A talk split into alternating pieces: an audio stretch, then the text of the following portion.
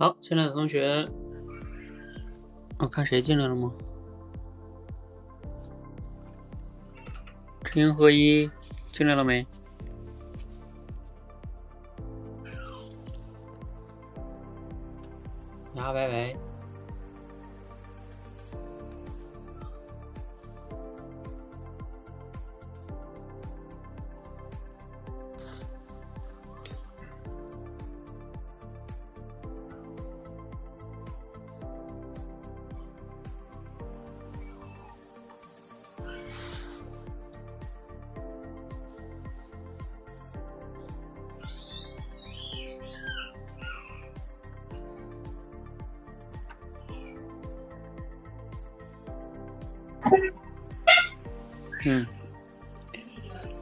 那个牙白白，你喜马拉雅进来你会连麦吗？点下边那个连麦。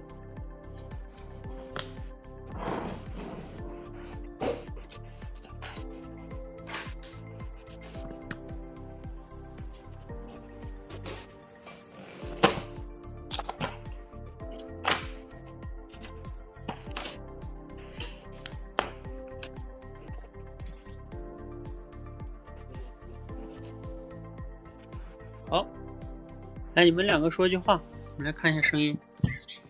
哎，哎，你好，你好，鸭歪歪，听得到吗？哎，你好，鸭歪歪啊，是的，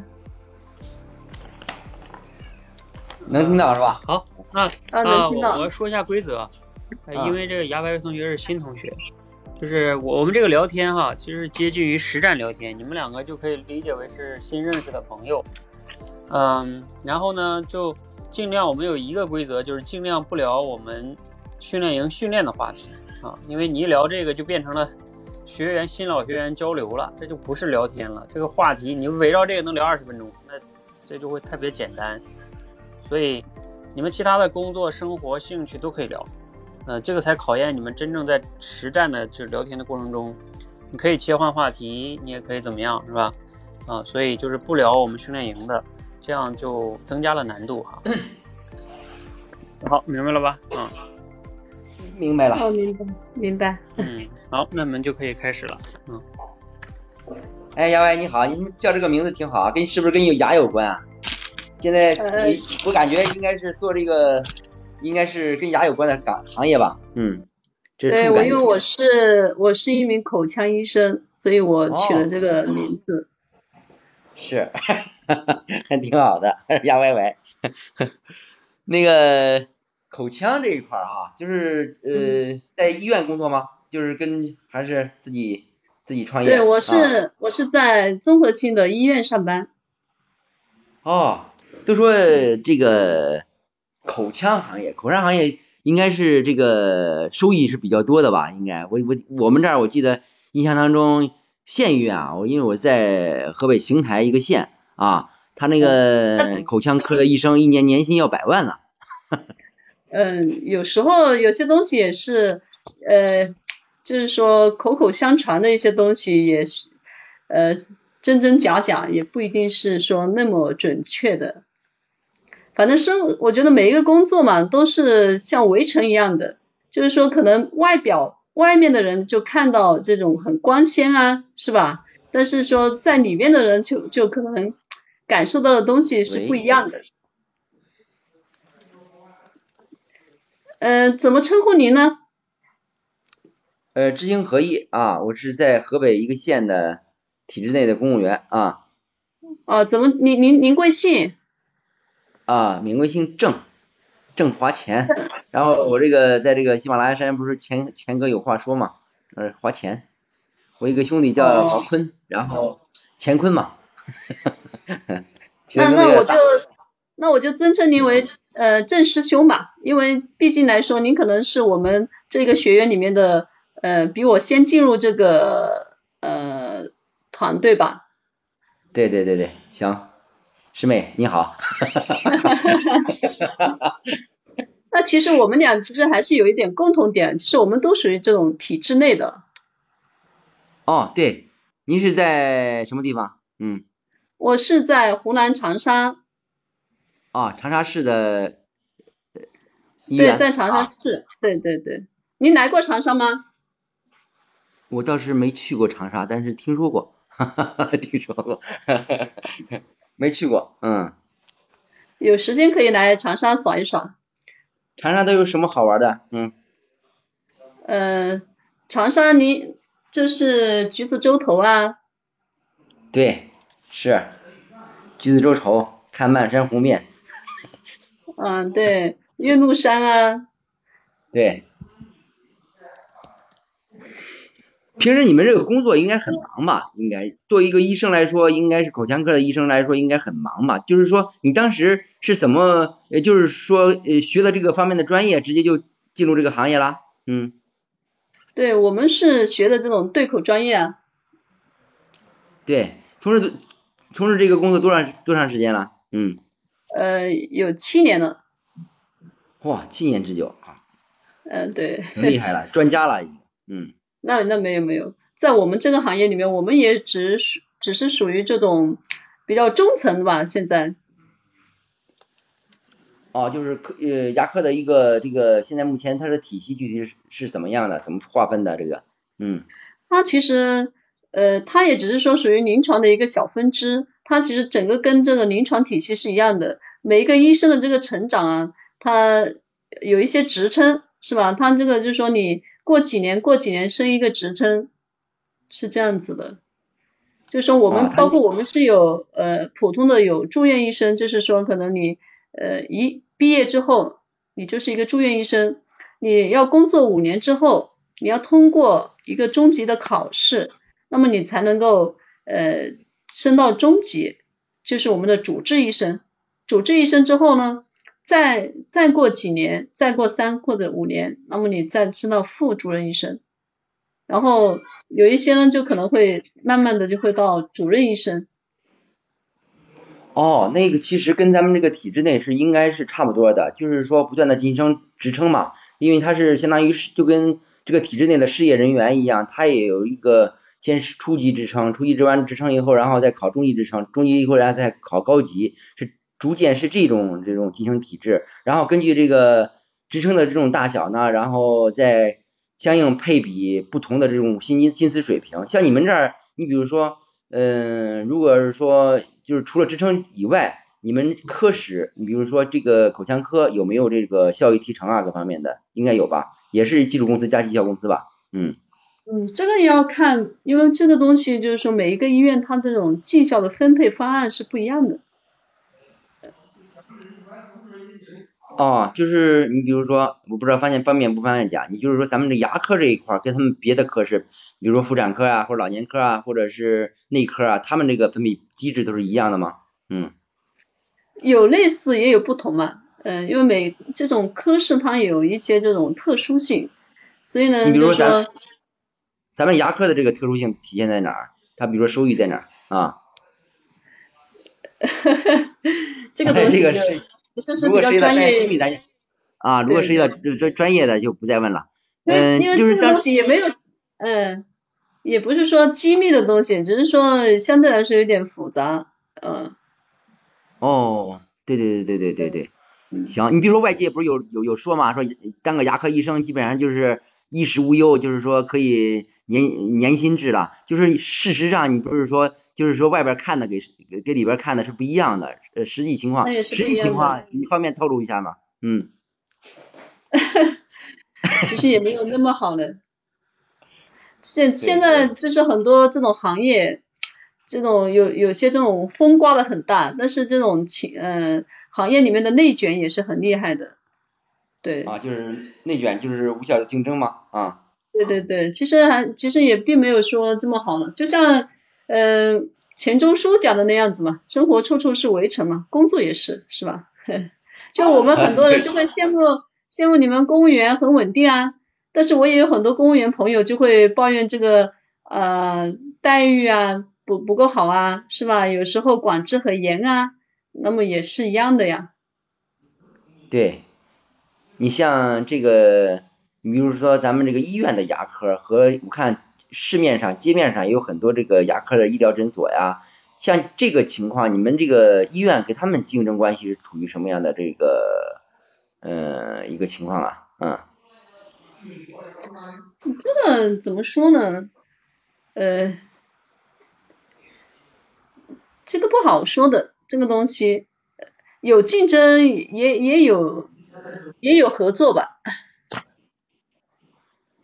哦，你说的所谓的合作，就是说有时候，你比如说医院这个系统一些忙不过来了以后，然后可以委托这个社会机构去去做这那也些事吗？没有的，那也没有的。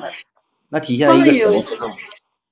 其嗯实现在这种呃也有很多我们这种资源共享啊，这种学习平台啊，是吧？就是大会提供很多这种共同的一些学习平台啊，包括你的这个医院里面的医生和这个呃外面诊所里面民营机构的一些医生啊，大家都可以进行一些资源的一些共享嘛。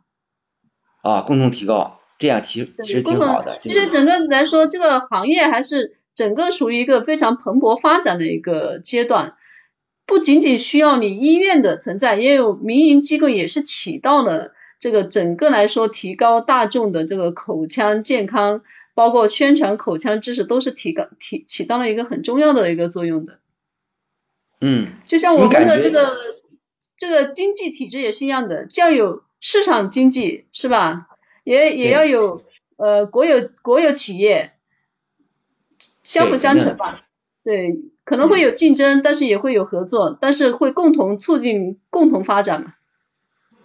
嗯，这个是确实，嗯，它是一个只要是在合理的这种比例和分配下就可以。就是说，你比如说，咱们应该算是国有的了，是吧？你比如说，就是医院系统，它比那个相对来说比较民比民营的优优劣势，你感觉优势在哪儿？然后劣势又又是什么呢？嗯优势的话呢，因为综合性医院我们还是强，就是说综合是综合的这个医疗水平，我们不单纯只是看呃口腔是吧？我们更可能就是说我们从整体整体观到局部观，但是就是说你诊所里面相对来说，他的视线、他的思维就更局限一些，他就很局限在这一个人，我看到这个病人，我可能只是看到他的一个口腔的状况，他就局限在你一个口腔的一个诊疗。但是我们呢是一个综合性的诊疗，呃，以牙科为主，但是我们更就是说你有其他的综合性的一些疾病的话，整个方面的这种评估和呃把握就会更加好一些。当然，综合性医院还有一些这种外科水平肯定会强一些。因为外科的话，它需要综合实力嘛，它不是你，它需要很多科室的团队协作。可能你做外做外科手术，你需要麻醉科，是吧？你需要 ICU，你需要一些兄弟科室，包括你呃一些临床内科，这些什么心呃脑外呃就是说那个呼吸内科啊、心血管内科啊，来共同共同来完成的。对，理解理解。你刚才这样一分析呢，我感觉就特别清楚了。因为我们平常所说的那个头痛医头，牙呃牙痛医牙，这个它只是站在医育的角度，也就是说，它作为一个牙科门诊，它有天然的劣势，因为它什么呢？它不是像咱医院这样比较综合，有时候咱们可以通过这个各科室的这种协作来呃显示显示出更大的这种竞争优势，它有综合的优势。而这个民营医院呢，它相对来说。它如果单纯的只是经营牙牙的这一方面，所以说它有天然的这种劣势。它毕竟它只是一个专科，呃，专业的呃也咱有这个外部资源啊，还得说咱资源比他们要雄厚一些，是不是？嗯，对对。这样。对一些突发情况的处理，那我们整个来说，我们临床综合性医院的它这种临床思维方面肯定会强一些，全科思维会强很多。对，站位全局给他看这个问题。是，对，在一个配套的资源这一块也挺也也挺多的。你当时基于什么考虑？然后啊，您说，嗯，嗯，没事，您您先说吧。我说你选择这个口腔啊口腔行业这一块，你是当时是基于什么样的一个考虑呢？是有有什么渊源吗？嗯，这个嗯也说不上是一种，就是说特别的一种意愿吧，呃。嗯反正也是觉得挺，就是一种缘分吧，也是在临床的科室里面，当时也是呃落到了这个专业，当然也这个也是我自己当时一个选择，就是我在填的时候，填志愿的时候，因为当时也并不是说特别懂，哦，一个反正就是一种缘分嘛。因为缘分，所以说选择这个行业，所以在这个行业上一看，哎，这个行业还挺好，前景挺广阔。其实也会感觉到压力，其实也很大，包括呃，不晓得郑师兄，你你们有没有觉得在这种呃公务员现在有这种生呃工作上的这种压力哦？压力肯定有啊，压力这一块儿，因为方方面面吧，很多时候，你比如说，你像咱们体制内的一些工作上的压力也挺挺大的。其实有时候安排的一些工作呢，嗯，呃，确实有时候你不是光单单纯的这种加班那么简单，很多事情处理起来有时候没法说，你知道吧？怎么来怎么来形容呢？有时候你就是需要权衡吧。很多时候，你比如说来自这种外部的这种压力。或者是工作任务指标的这种压力啊，你方方面面啊都是要呃费一些这种精力的，很多时候你完不成，完不成上面要问责，呃各种这种呃这种惩罚体制，呃基于这种站在这种怕的这种角度啊，你就你就想法去做，这个时候啊如果要没有适适当这种压力调节机制，往往啊就会出现一些这种嗯焦虑的这种状态。嗯，像你们一般处理这种呃，一般存在什么压力啊？这种情况也是业绩考核的指标嘛？嗯，其实也很大的压力。像我们的话，我们主要还是这种工病人的，有时候来自于这种病人的这种压力，医患之间的这种纠纷啊，呃，或者是有一些这种是，对，主要还是这种方面的压力会比较大一些。你比如说，你牙科这一块儿，呃，医患纠纷主要体现在什么方面呢？就是牙没给他套好，或者是没给他修好。那你不能够，其实这个东西，其实在这里也是跟大家讲一下，其实口腔，我们是口腔医生，并不是单纯的牙科医生。我们口腔呢，它其实是包括了牙齿，只是其中的一小部分，包括你整个口腔黏膜啊，包括你整个颌面颌面部啊，这个整个这一块，那么都属于口腔。呃，都属于口腔医学，包括我们有我们的一般的体质就分了，就是说分为口腔门诊，口腔门诊呢，它也分又分又细分为一些，就像正畸啊，就矫正牙齿是吧？然后呃一些口类，口类呢就是说你补牙呀、洗牙呀，呃还还分成了一些儿童牙科，嗯，一包括现在还有一些种植啊、修复啊这些都整个来说都属于。呃，口腔口腔门诊，对，然后它还有一个口腔外科，口腔外科呢就是口腔颌面外科，就包括整个颌面部的一些外伤、骨折、肿瘤，那么这个都属于一个外科的一个范畴。所以我们其实口腔科的范畴它是比较大的，呃，口腔癌呀，这个包括我们先天性的这种唇腭裂，啊，还有这种。对，骨折啊，面部的骨折啊，面部的美容缝合啊，是吧？都是的。哦，也也会出现一些这种医疗事故，是吧？所以说会导致一些这种 只要你在这个体系里面，就会有纠纷，就会有矛盾。对你有印象深刻的经历吗？嗯。这个也是有了，但是也不方便在这里多说，毕竟 也是一种就是呃相对来说比较专业一些的事情，可能大家也并不是说那么理解。对对对对，你像如果要是遇到这种压力，你怎么排解呢？嗯。呃，怎么说呢？其实，在生活中遇到这种压力，其实确实还是挺苦恼的。像我的话，我我如果遇到这种事情，我是那种我就会想办法去把这个问题解决。就是我想方设法去把这个问题给解决了，我觉得解决了就压力就减轻了。对，唯有面对是吧？但是对对，面对一般有压力肯定有问题是吧？嗯嗯。如果我们逃避问题，始终不是解决办法。如果越逃避，有时候看的问题其实挺大的，呃，想象的时候挺大，但是真正你面面面面对它，然后解决它的时候，有时候看似这个问题也不是太大了。所以说解决了以后，心里也有一定的那种欣然欣然的这种感觉是吧？嗯。对对，那这是说您主要是负责哪一块的？就是说公务员这一块，您您主要是负责哪一块的工作？具体的工作？有有政府机关吗？就政府机关，我们就是呃，我现在是办公室系统这一块，主要是办文办事，呃，服务这一块，为基层服务、为部门服务，这说的有点大一点。这个其实我们这个工作就是上面呃也有考核，有考核，但是各方面呢就是来自于服务的压力吧，别的没什么事儿啊。其实这个这个岗位其实还挺难做的，就是你可能就是说不同的领导，就每天可能会接近不同不同的领导吧。肯定的，这各方面以后让你要协调关系，承上启下，各方面的有时候也会出来出现的一些这种嗯协调不畅的问题，这就需要你这个中枢去来协调，怎么来让这个体制理得更顺，怎么来让他们这个体制能够合理的这种运转。如果你有些事儿你协调不好的话，有可能上下都不满意。如果你要协调好，起到一个润滑的作用，哎，往往它就会嗯整体下来以后呢，整体这个矛盾啊各方面以后都能。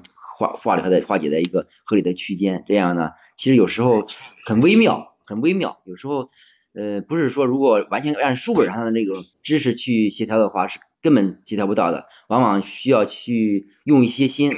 第一方面呢，就是需要详细的了解这个体制，就一些工作。因为如果肯定肯定的，我们有分内的事，有交叉的事，很多时候这这这这需要协调。协调的时候就需要你。做做一个前期的详细了解，你只有你分你分清了以后，才能给他们安排下去。否则的话，如果你自己不清的话，那肯定安排下去以后你也不愿意，不愿意啊，结果导致都不愉快，最终啊也会出现一些这种嗯体质不顺的问题。所以说这个里边呢，有时候我所做的这个角色呢，也有压力来，主要来自于这儿，主要是。想方设法协调协调各方面的关系，让嗯这个体制更顺吧。嗯，主要是这个。这个其实挺难的呢。那这样哈，来来，先到这儿哈。停停停停停。啊，行行。啊，先到这儿哈，因为二十多分钟了。然后，嗯，你们聊的还挺热烈，可以可以稍后再加微信单聊哈。呃，知行合一是我们这里边老学员了，练了一年半了，应该是。嗯，那。嗯，来，你们先谈谈感受啊。来，先让牙白白同学讲吧。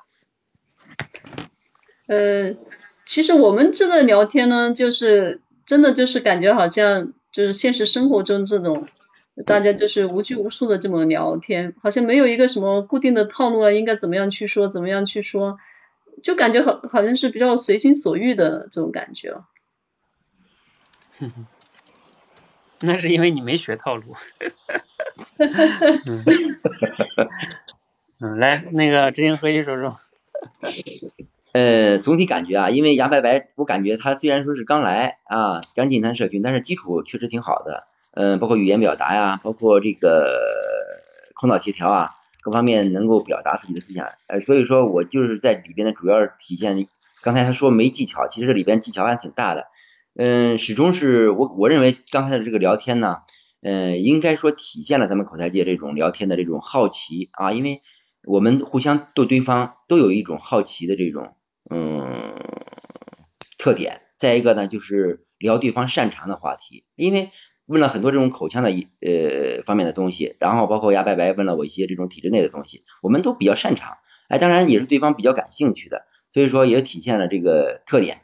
整体下来呢，也感觉呃。虽然说有事实类的东西，事实类的东西当然只是做了一个铺垫，但是呢，也谈到了一些比较有深度的东西，比如说有观点类的东西。你比如说他为当时为什么要加入这个行业，呃，是基于什么考虑？包括医患关系压力大是主要体现在哪些方面？哎，这也一定程度上，呃，跳出了事实这方面的层面。应该说，相比于前几次聊天，我感觉还是有些提升的。嗯，这就是我整体的感受吧。嗯。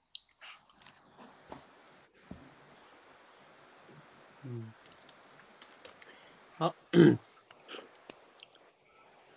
嗯，我整体听下来呢，觉得就是，对，就像刚才知行合一说的哈，那个牙白白的基础表达能力还是挺好的，不像一些新学员，他表达不是那么流畅啊，就表达还好啊，但是聊天的这个肯定不是像你说的，一会儿我跟你说你就知道了，当然你也没有学我们那个课啊，到时候你学学那个课你就知道了，就是还是有很多技巧的，一会儿我说你这个问题在哪啊。嗯，看看啊，从哪说？咱们先从从头看吧，从头捋一下哈。你们这个说跟牙有关啊，这个知行合一这个切入还挺好的啊，就是一看牙白白，哎，跟牙有关，刚好他就做这个口腔医生的，嗯，就整体上来说来说哈，比如说牙白白，你可以想一个，你对他的提问是比较少的啊。其实聊天中提问很重要，你后边是问了几个哈，但是前边基本上你问的就比较少，就是这个提问是聊天中很重要的一个能力。那我们来看啊，比如说挺好的，在医院工作啊，综合性医院，嗯，收益不一定，嗯，你看这一块基本上都是，啊，都是这个前面前面主要是知行合一在问，嗯，问有没有什么好玩的呀？湖南，就是感觉你俩吧，我觉得还有个感受是你俩聊的时候。这个速度太快，啊，就是语速啊，还有整个人，你俩好像都是性格比较急的那种，嗯，就是很多话题停不下来，就一直往下跑，啊，比如说聊到这个湖南长沙了，聊旅游，好像也就蜻蜓点水的聊两下又过去了，啊，然后后来就聊到这个什么工作很忙，就聊职称去了，比如说聊了长沙的时候。聊景点，嗯，是不是知行合一？你也不知道怎么接了，是吗？他说橘子洲头什么的。因为我这个对这个呃长沙的这个几个景点呢都没有概念，所以说橘子洲头只是说呃能够想到橘子洲头，然后万山湖面，然后就没了。长沙我还知道一个那个豆腐啊，臭豆臭豆腐，湖南长沙全国有名。别的其实对长沙还是真的没有太太多了解，我就感觉要如果再聊下去，肯定暴露出自己的这种。缺陷来了，所以说及时止损，然后就不聊了。我我是觉得整个聊天过程就有点被郑师兄赶着走的那种。我其实很多次都想问他，但是他一直在问我，一直在问我。你，我跟你讲，你要想问他哈，这里边就涉及到一个提问的技巧，就在你表达完的时候，你的问题直接就要跟出来，因为你要如果没有跟出来，你比如说像。我给你举一些例子啊，像，嗯，他问，呃，属于湖南长沙，然后问，比如说他问你哪有好玩的，你说橘子洲头啊，什么岳云山、岳岳什么山了，嗯，然后你你讲完这些信息的时候，你跟着就要问题问出来，因为那你又不问，那他他也不知道你接下来要怎么样，那他他就继续要问啊，要不然就会卡在这儿啊，就是这个就是我们沟通中。嗯那比如说，你想想，牙白白，你想想，你如果话讲完了，你不问，那那你这时候讲完了，那他也不知道你你要，他也不知道你要不要问，啊，对吧？就这个是很关键的。比如说，你讲完这个什么长沙这两个景点，你就直接问，哎，你你们那个城市有没有什么好玩的呀？你看啊，问回去了，啊，这样就就比如旅游这个话题就不一定停在这儿了。哎，或者说你可以问，哎，平时的话，你在全国哪些城市你去玩过，印象比较深刻的？你看，问回去了，这样这样知行合一就可以讲了啊。因为他这个长沙这些景点他不太熟悉，但是你问他去过哪些，他他印象深刻的这个就回去了呀。就这个提问哈，一定不能等。就是如果你想问的话，你等的话呢，对方他可能就问了，然后你就只能回答。而且这里边呢，刚才你们在聊的时候，我在想啊，聊天中很重要一个能力是联想能力，就是你们想聊的一个关键词，能不能，比如刚才聊到长沙，除了旅游，能不能想到别的呢？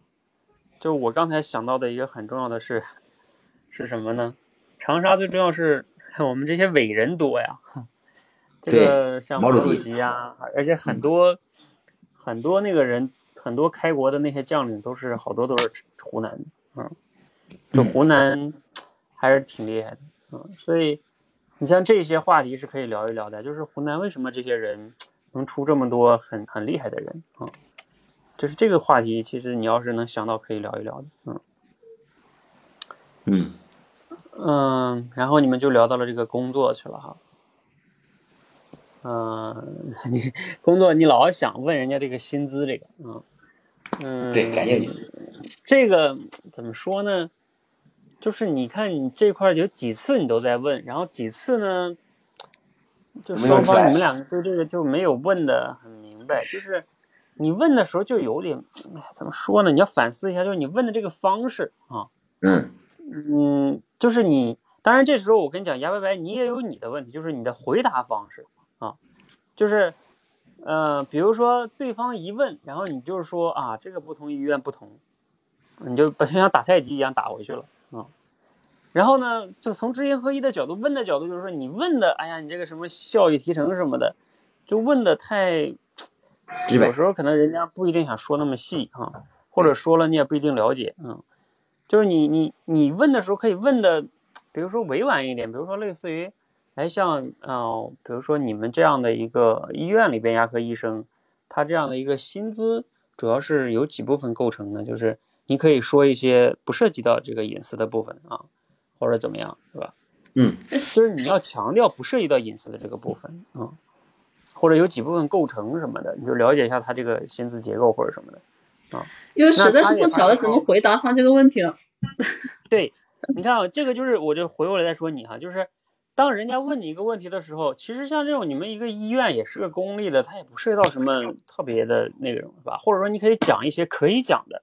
对吧？比如说我们医院主要有这么几个部分：底薪，还有你的出诊费，是吧？还有你的这个可能一些重大的手术啊，等等等等，这么几个核心部分构成啊。然后，呃，大概是这样的。然后，呃，就是你会发现，要不然你你这这这几个是能说的呀，我们想都能想到。那你们医生不就干这件事吗？嗯，基础的底薪、挂号、看病的吧？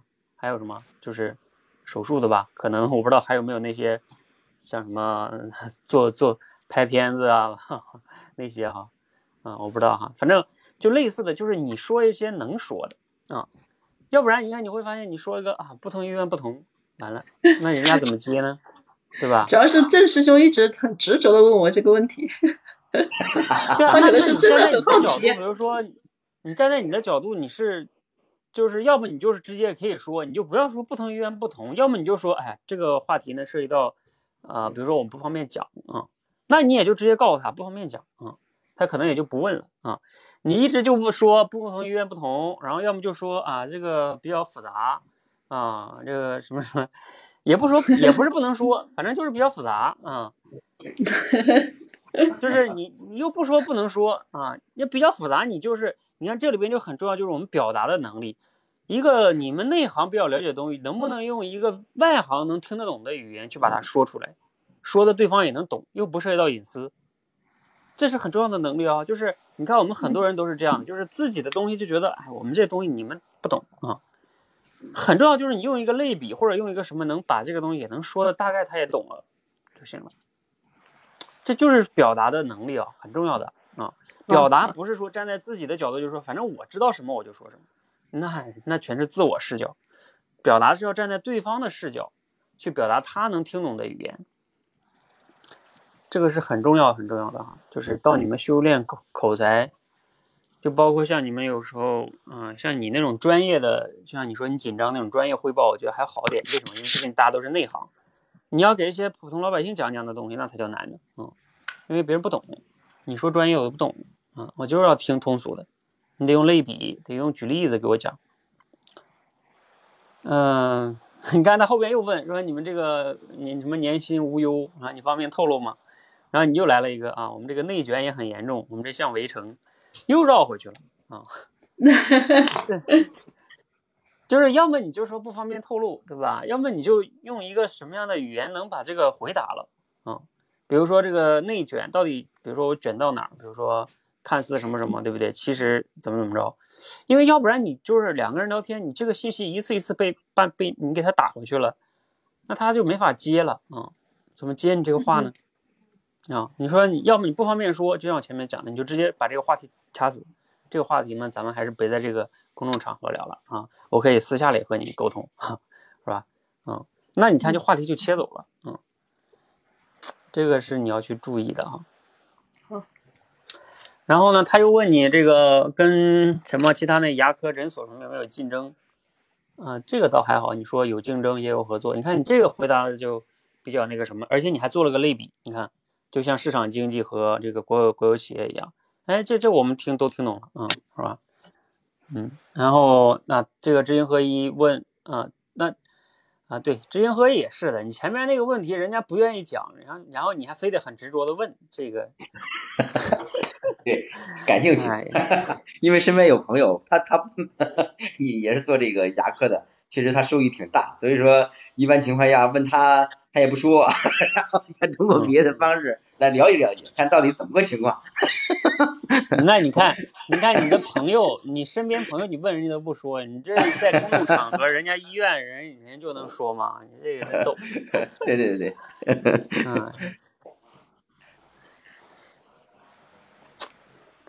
这个问你后面这两个问题倒还好，问跟牙科诊所的，还有这个优劣势啊，你看这种问题就是开放式问题，就是牙白要跟你说，我们提问啊，要一定要问开放式问题，就是这种没有标准答案的，然后对方才能把话题打开来讲，然后才能聊得深入哈，这是我们畅快聊天的一个很重要的基础能力，叫开放式问题的提问的能力。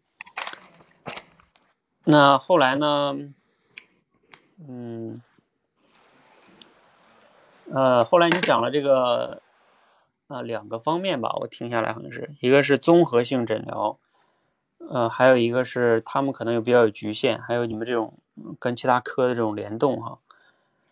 就这个呢，其实如果你以后学了条理表达的话，牙白白要注意，可以像这种呢，你最好要是能快速的总结出那么几点，就是条理表达的几点是非常好的，比如说。这个优劣势的话，你就可以讲，呃，这个优势方面呢，比如说我们医院的优势方面，比如说有体现在一二两点，主要体现比如两点或者三点，然后我们的劣势呢，相比他们可能，比如说体现一两点，这样讲起来就会非常好的啊，就是我们就是这种条理表达，能关键点一二三说清楚，这就条理表达的能力，然后再往下就是问。啊，他就问基于什么选择这个工作哈？后来你就是说这是缘分哈，反正也不是特别懂。嗯，后来啊，这是你问他了，啊，公务员压力大不大？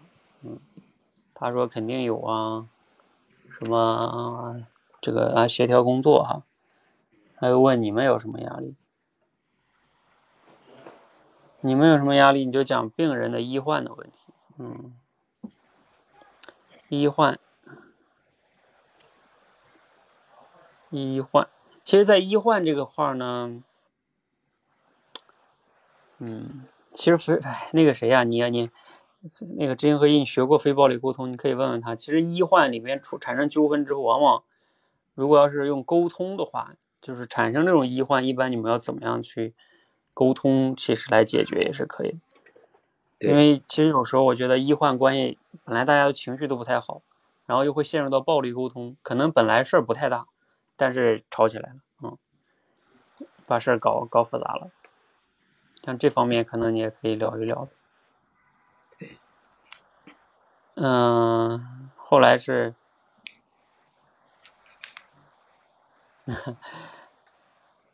嗯，你看这个，包括这个哈，就是知行合一直想问你，就是这个你们这个，因为有了纠纷，一定是因为产生了一些什么问题，对不对？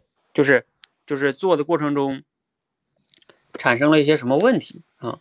然后这个问题呢，他你看知行合一，你问的说牙什么没弄好，对不对？是吧？知行合一你想问这个是不是？就是你想了解他们到底就是纠纷一般会纠纷在哪儿，是不是这个意思？对，纠纷点。然后。嗯，然后你你看啊，牙白白，你当时怎么回答？你说啊，我们这个口腔科不只是牙啊，我们这口腔科牙只是一部分，我们还包括了什么正畸补牙、儿童种植修复、额面外科，范围范畴很大的，面部美容的。你讲了讲了一大堆，这个你的口腔包到底包含什么？其实这个你包含什么？对我们是不懂啊，但是他其实想，这就是我们倾听的能力啊，倾听的能力是指。你要能听明他想到底问什么，我就我就听明白知行合一他他是想问什么，他就想问你们在这过程中跟跟病人一般有那么几几种情况，矛盾主要出现在哪儿？这个也是你的条理表达能力，就是你可以比如说总结出，哎，其实啊，我们这医院关关系呢，总结起来就这么几类啊，比如说第一类是，那当然就是比如说，呃，比如说牙没没达到他预期呗，啊啊，对吧？等等等等的，或者还有一种是。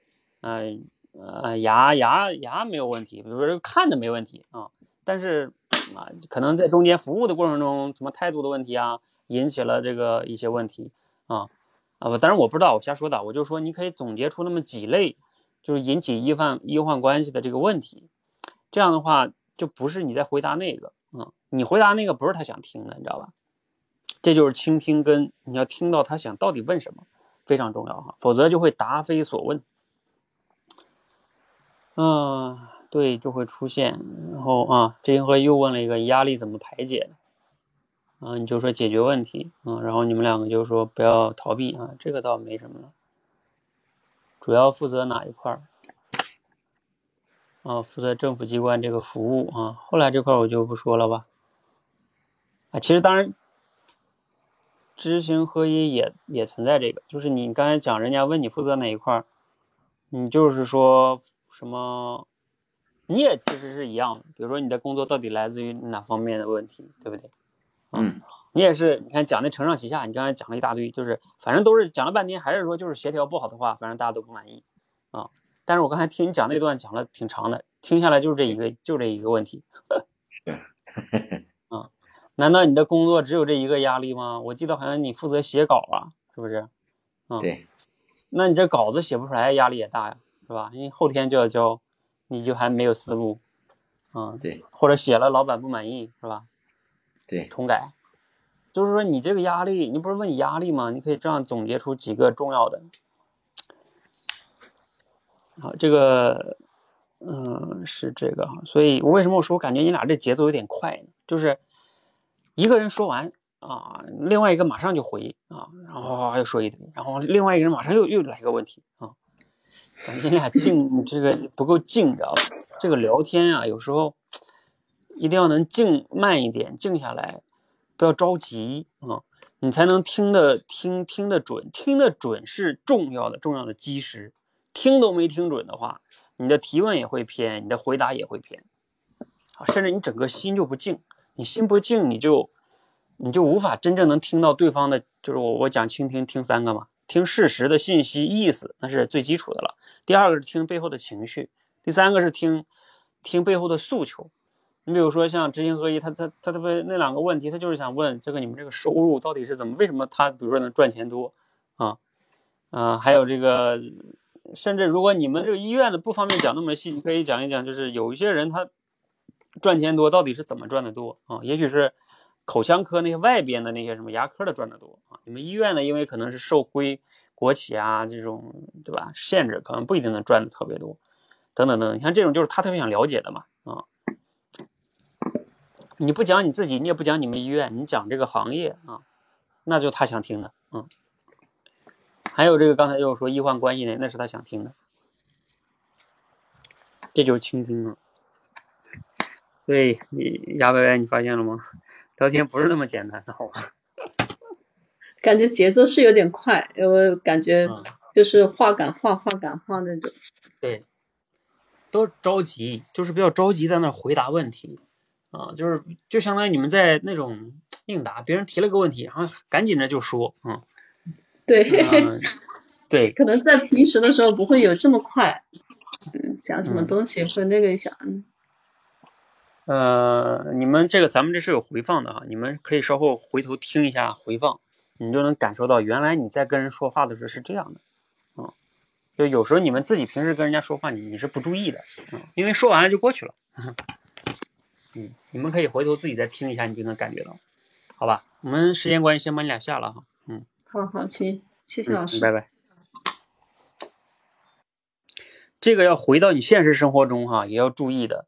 我们这个是就像一面镜子一样，这个哑白白，你在这里回答快啊，包括你倾听听不准。我跟你讲，你在现实中，包括你跟，哎，我感觉啊，哎，哑白白，我跟你说，你这种回答方式，我觉得有可能是你职业养成的，因为我我我有时候去医院里看病，我发现很多医生都是这样的，就是这个可能你们职业的关系，就是因为你们挂科的那个这个看病的带，有的时候那个病人比较多，都在排队，对吧？所以你们就特别注重高效啊，就是。别人问了什么问题，啊就回答，问了就回答，问了就回答啊，然后那意思就赶快这个结束好下一个，这个结束下一个啊，我我不知道哈，你可以体会一下是不是？就是，呃，所以有一些这个就是你们医生，反正就我我感觉哈，像你这样沟通的方式就很容易，假如说你跟患者沟通，就容易产生叫不在一个频道也好，或者是产生一些沟通上的误解也好啊，然后就可能由于沟通导致了这个医患关系更紧张，就本来事儿不大啊，但是因为沟通的时候，嗯，比如他说你服务态度不好或者什么等等啊，就是这种。因为我以前也去医院，我有时候就觉得有些医生真的是就是爱答不理的啊，因为可能你问他个问题就是就是随便说两句就是啊，这不是跟你说过了吗？什么什么的啊。有时候就 我们作为患者就会觉得你你你能不能慢点？我也听不懂啊，对不对？我也没记住啊，啊，就就是这种啊。但是站在你们的角度，我也理解，就可能一天接触的病人也多啊，对吧？自己的情绪啊，时间也比较紧。但是他问题就产在这儿啊，就是有时候由于你们这样导致啊，医患关系就会本来没没什么矛盾，但是就这么就吵起来了，可能。好，来，我们有请下一组同学哈。那个琪琪和进来了吗？吴主播，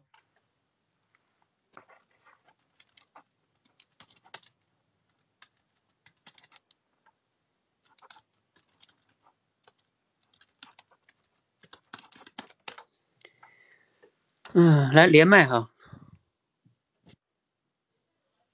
其他同学应该听声音正常吧？因为我们用这个直播很多次了，没有同学说这个声音小。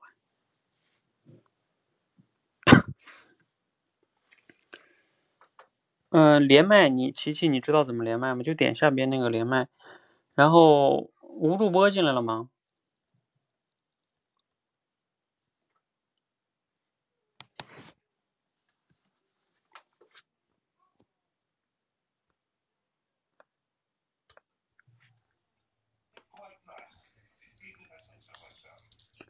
嗯，好，来，你们说句话试试。Hello，、哎教练晚上好。哎，老师啊晚上好。对，呃，琪琪好像是第一次聊是吧？嗯，之前聊过一次。啊，聊过一次，嗯，嗯，那你就知道规则了哈，就是我们尽量不聊训练营训练的话题。对，啊、嗯，那你们。就开始吧。嗯，嗯，好的。嗯，那个，我我想问一下，对面怎么称呼呀？哎呀，我我叫吴主播，口天吴。哦哦，你好，你好。哎，你好。嗯。呃，你是做什么工作的？哎，我是做这个汽车 4S 呃，就是管理工作这一块的。哎。哦。哎，你呢？啊，我我是在医院上班，我是一名护士。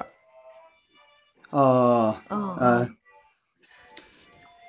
在在在医院这边哈。哎，你你贵姓啊？琪琪琪是你的呃网名哈？我我我免贵姓邵。姓邵。嗯。哎呦，那个是哪个邵啊？这个。那个就是刀口耳刀。哦，刀口耳朵那个。嗯，邵逸夫的哦、那个邵。哦，这个邵还比较少一点哈，哎。嗯。嗯。那那你们平常上班忙吗？嗯、呃，还是还是比较忙的，因为事情还是比较多，这个，嗯。哦，那那是不是你们也是就是卖车吗之类的？哎，是是是，因为我们四 S 店，呃呃几块嘛，第一块的话就是车子的一个销售，啊，第一第二块的话就是销售完以后，呃，售后的一个客户的一个服务一块这块，是吧？就这两大块吧，嗯。哦。那那你们主要都经营什么车呀？呃，我们主要做国产品牌比较多一点，就是像长安汽车啊、吉利啊、长城啊，呃这些呃比较多一点。哦，那那有没有就是坦克三百呀？哦，也那个现在缺货。哦，确实。我觉得我觉得那个车挺帅的，我之前之前试驾了一下，感觉还不错。哎、呃，这个。我女孩子喜欢坦克这个还是很少的。你是出于试驾完以后是对它的哪方面比较喜欢的？我我就首先我就觉得它的那个外形挺好看的。呃，是是是。嗯，然后我我觉得我觉得它的那个外形好像就是很多国外的车都没有它好看。然后试驾了一下，感觉、嗯、感觉也不错。嗯嗯嗯，是，呃，外观确实还是。呃，跟它的名字一样的，确实还是挺霸气的那种，看上去确实，嗯，就是就是比较它是属于越野车吗？哎，对对对，坦克的话就是属于纯越野车，也是哦国内呃打造的，就是长城打造的第一款纯越野车吧，哎，哦哦，因为我我我对车也不太了解，因为我我就是我老公比较那啥，就是他比较中意那款车。后来我我因为我看着也挺好看的，所以我就试驾了一下，嗯嗯，感觉体验还不错，嗯。是那因为平常你们如果是买车的话，主要会关注车的哪些方面？这就除了第一个外观，哎，省油，省油哈，呃，是不是省油啦？然后还有就是，我我觉得就是女生肯定就是感觉，呃，比如说看一下它的那个方向盘轻不嗯嗯轻啦，嗯，呃，嗯嗯嗯，是别的好像也也也不太清楚，嗯。是，如果省油的话，那个坦克倒确实，呃，不是应该没有达到你心目中的一个想象的一个一个过程，对，而且它那个方向盘好像也也就是稍微有一点儿不太不太好那啥，不哎太好操控是吧？呃，是是是，稍微有点就是轻便性没那么没那么没有这个轿车啊或者是这个 SUV 啊这些好一点，嗯，但是它稳定性比较好一点，这种，嗯。哎，那那你们你们这个工作，你们十月一放假吗？呃，我们，呃，我们就惨了，基本上做汽车行业这一块的话，就是应该说是全年无休吧，就没有什么国庆啊，或者是或者五一啊这些，基本上就是，呃，我们业内讲的就是，别人闲的时候是我们最忙的时候，哦哎，和我们差不多，我们在医院上班也是这样。哎，你们也是吗？对，在在医院上班也是全年无休，就可能一些正常班儿，然后会有节假日什么的，但是像我们这种倒班的护士，基本上没有什么假期。哦，那你们平常那是双休还是单休啊？正常情况？我们我们哎我们没有休息，就是只有那个 下下夜班的时候，可能会有一天到两天的休息。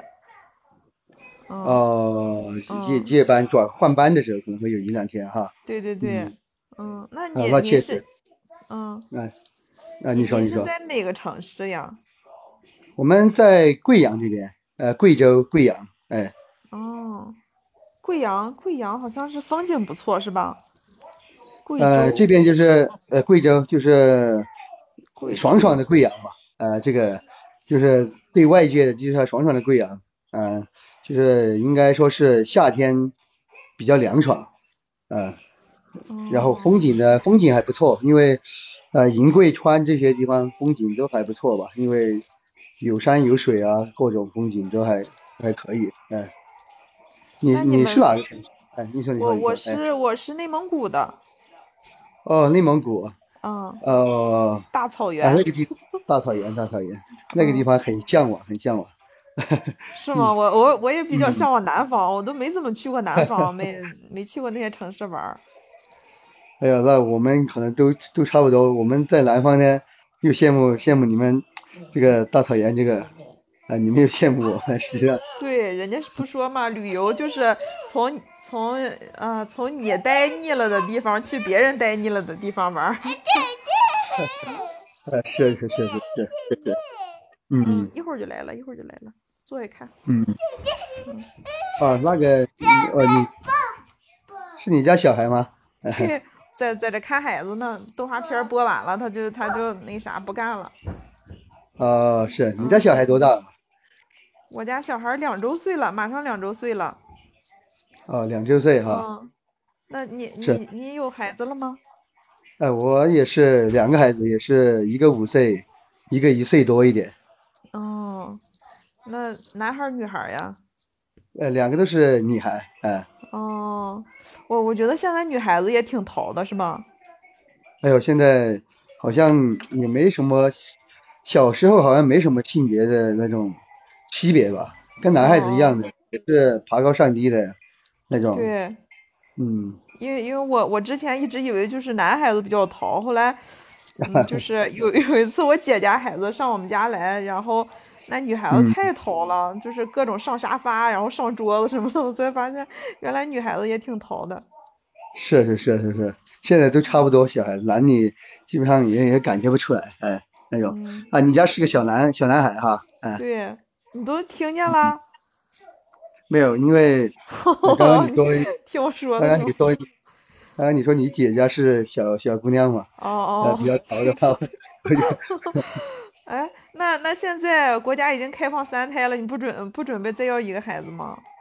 哎呦，别别别别别，这个就是想法是有，但是心有余而力不足。说实话，哦，呃，带带孩子确实挺辛苦的。你平常在家带孩子吗？平常的话，呃，我还下班的话，还是都比较都要都都要带一会儿。基本上因为老婆这边、爱人这边，因为一天带两个小孩，呃、还是挺辛苦的，所以也也烦嘛，因为带这个小孩，所以是。平常回来的话，基本上就是我我带我带吧，哎，哦，那那他是就是全职在家带孩子呀？呃，全职在家带孩子，哎，是，哦，那是挺辛苦的，尤其是有有两个孩子，就感觉嗯肯定挺累的，每天。是是是，是确实，呃，嗯，感觉心力交瘁了，所以基本上没有什么想法再生三胎了。嗯，你们是是你们是几个孩子了？哎，我我们家就这一个孩子，就这一个，哎，嗯嗯嗯，准备明年再要了。哎，是差不多差不多，因为三岁的话刚好，呃，这个时间段也比较好一点，啊、两个天数不对对对，大哈，等等老大上幼儿园了，然后再准备要二胎。嗯嗯嗯，是。那平常像孩子，呃，你们家孩子感平常就是睡觉这方面，想请教一下，有没有一些好的一些经验？睡觉，我我觉得你你们家孩子是有就是晚上好哭还是怎么样呀？我们家孩子两个都是，大那个从小就是十一二点才睡觉，嗯然后小这个现在也是这种，就是晚上基本上十一点以后，甚至有时候十二点才摸出摸出，在床上都不睡觉。哦，那他是不是中午睡得晚呀？中午他也就睡个两三点的时候，差不多睡个一个小时左右这种。两三点睡，那那嗯是肯定是稍微有点晚了。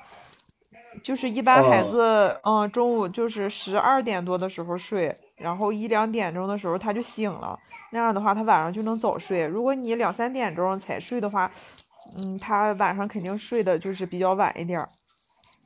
嗯嗯嗯，而且而且就是我最近新学了一个方法，就是你可以尝哎试着给给孩子定闹钟，就比如说嗯，你就每天给他定闹钟，就说到这个点儿了，咱们就该去睡觉了，你给他规定好了，然后慢慢他就养成这习惯了。哦，给他定个闹钟，对对对，就比如说看动画片儿也是，你你给他就定嗯呃十五分钟的时间，或者是半个小时的时间，然后孩子到时候也慢慢养成习惯了，只要闹钟一响，他就不看电视了。哦，那你这个方法挺好的。对呀，是我我这我这是最近新学的，我一开始感觉半信半疑的，但我最近就是我儿子因为特别喜欢看动画片儿，我就给他定闹钟，然后发现还挺管用的。他只他就是最近他只要闹钟一响，他自己拿遥控器就把电视关了。哎呦，那你这个这个小孩这个时间观念哈、确实训练的挺到位的。那大概多长时间的训练就养成这种习惯了？我这没几次，就两三次，然后他就养成这种习惯了。你你可以给他试试，给孩子试试，就是每天，但是你必须得让他听到这个闹钟响，你不你不能说就是说你跟孩子说闹钟响了，你让他每天都听到这个铃声，然后然后他自己慢慢就知道了。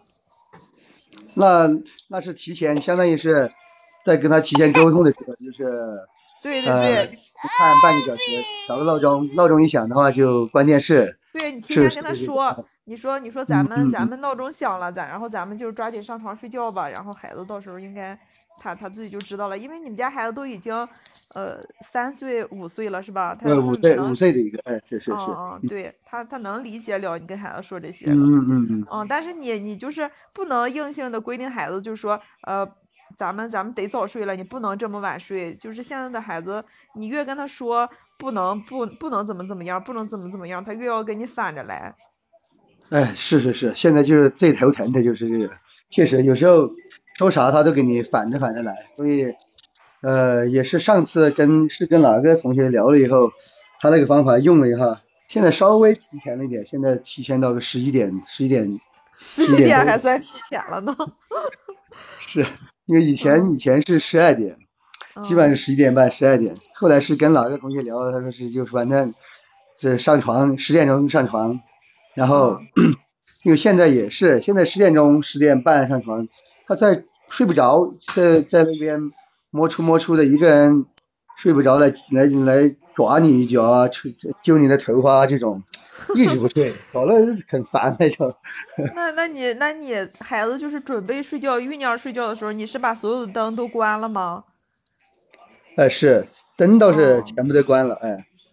哦，他一个就摸出摸出的在那里，呃，翻来覆去的睡不着，感觉就是他很难受那种感觉，就是睡不着又没玩处，还是不太困，主要是，是是是，嗯，嗯，嗯，还啊，还是你家这个，嗯，啊啊，你你说是是，你家这个挺好的，挺好的，确实，我们试也也尝试着去试一下这个方法，啊，是，好，我们就先到这儿哈。你嗯们这个具体的关于睡觉的经验可以再交流啊。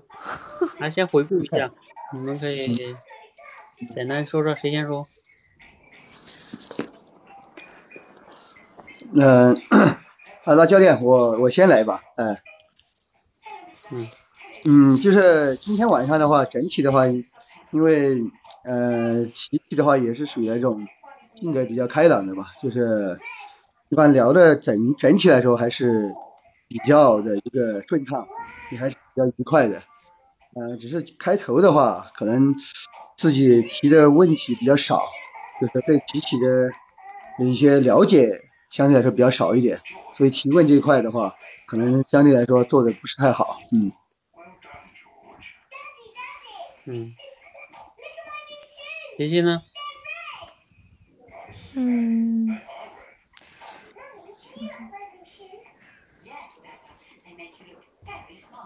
我我想想啊，教练，呃，我我觉得，好。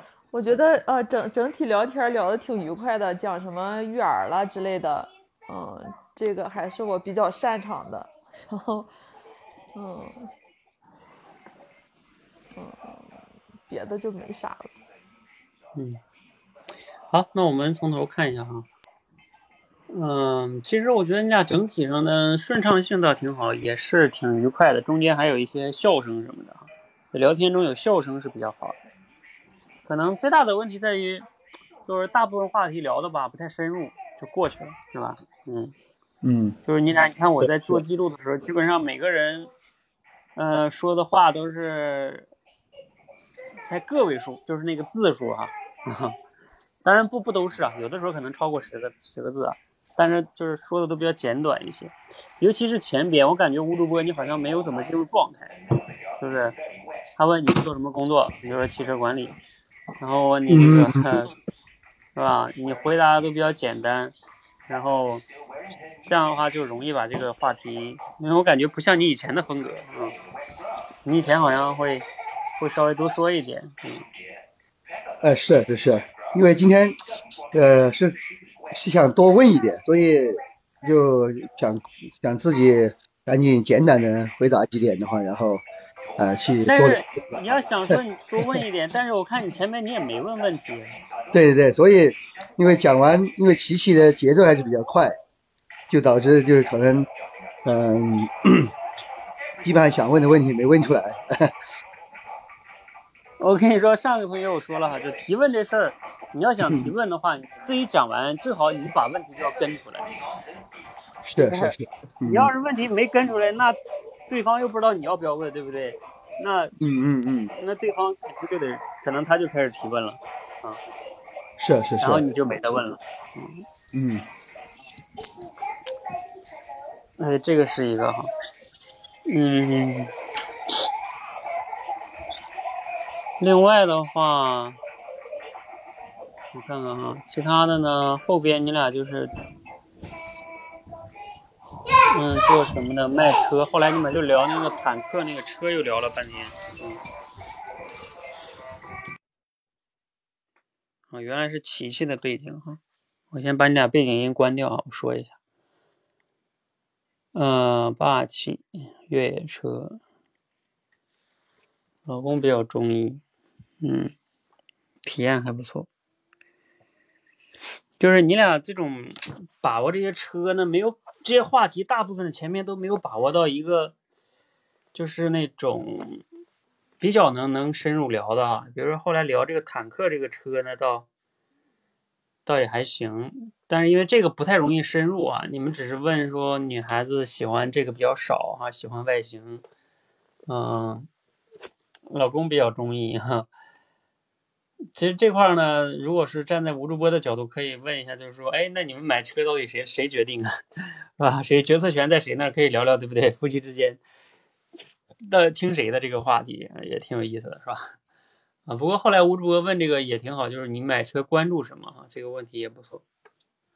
那就讲了这么三点，嗯，讲了三点呢，然后 吴主播又说，哎呀，那这个坦克好像不就不符合你说这个哈，都不符合呀，啊，就是其实这个挺有意思的哈，比如说它又比较相中了，然后又不符合。就这里边其实有时候我们买东西会不会有这种，就是从理性上来说，我们想去。关注这个什么，就是省油啊，是吧？这是理性的嘛，方向盘呀。但从感性上，比如说，我就看这车，我就喜欢这车，是不是？我就喜欢这外形。你看刚才那琪琪一直讲，就是说喜欢这个外形。那，就是这个可以谈一谈人的这个理性跟感性啊。就像有时候我们买一个东西，可能理性上觉得这东西不应该买，不值，对不对？但是感性上，哎呀，就相中了，是不是？相中了就就就非得要把它买了啊。是吧？所以有时候消费的时候是不太理性的啊。就像这种话题是，就是要要要是能聊一聊的话，还挺有意思的。嗯，嗯，是是。嗯，然后我们再往下看看，就是就这种就是把握话题哈。比如站在你们每个人的角度，就是一个话题怎么能啊？其实你看这个其实是什么能力呢？其实可以把它归为主题升华能力。发现没有？就是。你得能从这个就是琪琪说的这件事儿，把它提升到一个事儿做决策理性跟感性的问题啊，然后你把这个主题提炼出来，你才能问出这个问题，然后才能让这个聊天展开，是不是？呃，是是是。要不然你你会发现你只能就停留在这儿，然后这个话题就死这儿了。死这儿之后，后来琪琪就问国庆休休休不休息，啊，就聊这个休息的问题。聊这个休息的问题呢，吴主播就聊了一个，就是说，哎呀，我们这个全年无休，我们这个别人休息的时候，我们最忙啊。他说我们也差不多，嗯。其实这个呢，可以能聊什么呢？能聊服务业，嗯，就是所有的服务行业本质上来说都是这样的，因为你在服务别人嘛，那所以就是往往是别人休息的时候你才服务嘛，别人在上班你怎么服务？嗯所以这个就是这个这个本质哈，也是可以聊一聊的。医疗行业，你看它其实医疗行业本质上也是服务业，只不过物医疗行业我觉得跟服务业还不太一样，是 得病了什么时候都得去医院，不管你工作日还是不工作日，所以对他们来说就是都都得工作。嗯。嗯，再往下我看一下哈，你们是在哪个城市？贵阳。然后聊到这个，你看聊到又聊到这个旅游，向往这个城市。其实琪琪说了一个挺有意思的，就是这个待腻了地方去另外一个地方。这旅游这话题当然你们没聊下去。后来听到孩子的声音，又聊孩子。聊孩子的话，小男孩、小女孩啊，生三胎啊，对。这个生三胎这个话题也是挺有意思的，嗯，带孩子啊，好啊，这里边这个这个这里边这个琪琪啊，琪琪，我自我要说一下你，就是说，比如说啊，你看吴主播他讲到了这个，他他下班之后帮老婆带孩子哈，觉得老婆挺累的，嗯。然后你直接问，就是说你老婆是全职啊，带孩子，嗯，其实你在这里啊，琪琪，你应该夸她一下的，嗯，对不对？这个，哎呀，老公能帮老婆好好带带孩子，还能下班之后是不是分担一下？你作为女同志，不应该夸一夸这样的 这个老公吗？是不是？嗯，因为这个就我们说聊天中有时候适当的找到一些点去称赞一下对方，其实是很很好的哈，嗯。就是这样的话，对方他会感觉到我的这些努力也好，或者说被人看见了，被人认同了，呃，这个呢，他也会觉得你，呃，就和你的距离更近了嘛，嗯，而你如果把这个忽略了的话，那这个就是会减分的。这就是我们倾听中有一些回应啊，就是这种赞美式的回应。再往下，明年准备再要。啊，因为上幼儿园了啊。后来就是聊这个睡觉的问题啊。睡觉呢，因为这个具体的就是比较具体了，这个就是请教经验了。嗯，这个就不说了哈。嗯，关于请教这个睡觉的问题，这个我多说一点哈。吴主播，就我我家小孩也是以前睡觉也比较晚，但是现在有时候也晚啊。一方面跟他有时候下午睡觉晚有关系。就是下午睡得晚，醒得晚，他有时候一下午能睡好几个小时，晚上肯定他不困。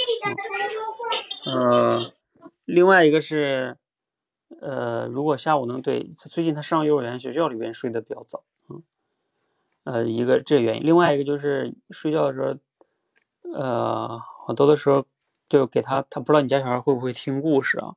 你可以在喜马拉雅或者什么让他找一个这种他喜欢的故事听。听着听他就睡着了，你要不让他听，他他自己在那他就会烦啊，就像你说的，他他心烦，他睡不着，他越睡不着他越烦，就是因为人都会有这种状态，就是尤其小孩他更控制不住自己的情绪，就是睡不着的时候，你看这么黑，什么也干不了，是吧？然后他的这个注意力又没地儿放，然后你说啊，那你就睡呀，不行的，他控制不了，五岁的孩子他控制不了自己的注意力的，就是。人必须把注意力放到一个事物上，然后他不觉就睡觉这件事是这样的，就是说你如果非得让自己睡，他是尤其是小孩他也控制不了自己啊，但是他把注意力放到一个事情上，他听着听着听着，他这个注意就他的注意力就平静下来了，再加上这个屋屋里假说也是黑暗的，呃，这个氛围也适合他睡觉，他自然而然就就就睡了哈，嗯，就是，那我我就问你家还会这样吗？会会听东西吗？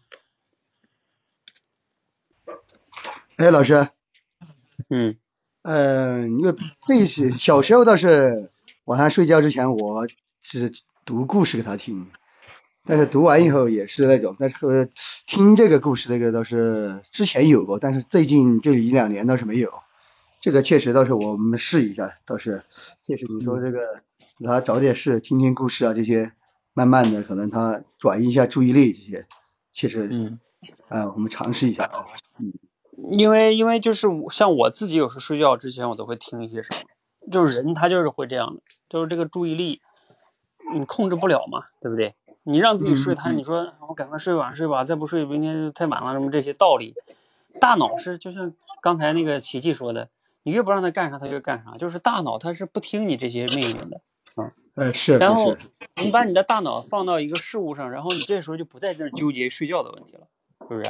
然后你听着听着，像我自己喜欢听一些那种哲学呀、历史啊、经济呀，就有很多其实是我，反正我也不一定听得懂啊。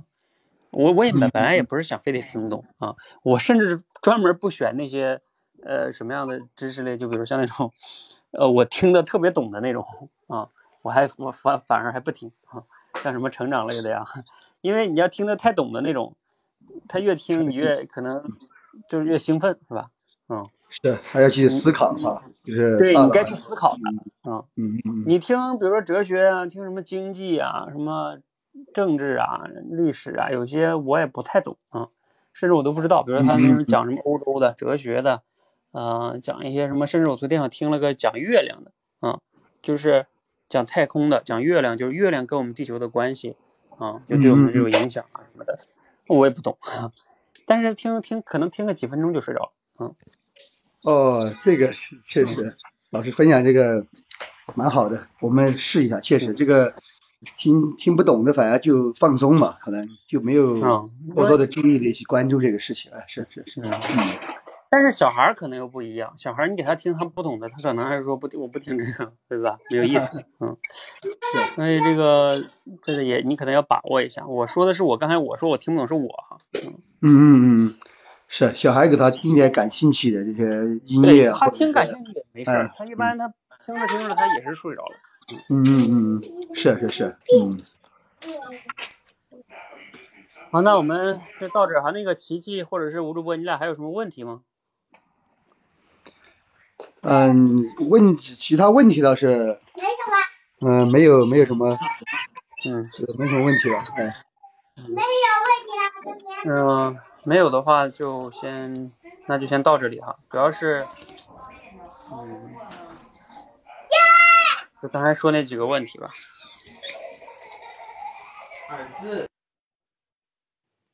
好，那我帮你俩下了哈。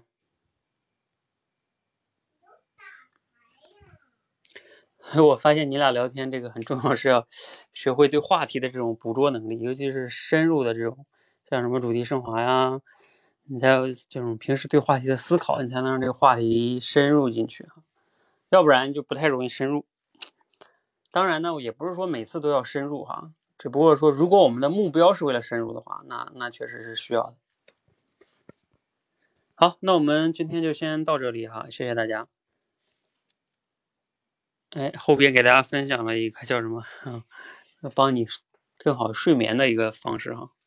至少我分享我，我觉得我说那个方式对成人是很有用的，嗯，因为你听一个你不太懂的，一会儿你就睡着。比如说你听一听哲学，你试试，反正你听不懂，一会儿你大脑就累了，大脑累了你就睡了。好，那我们就先到这里哈，谢谢大家。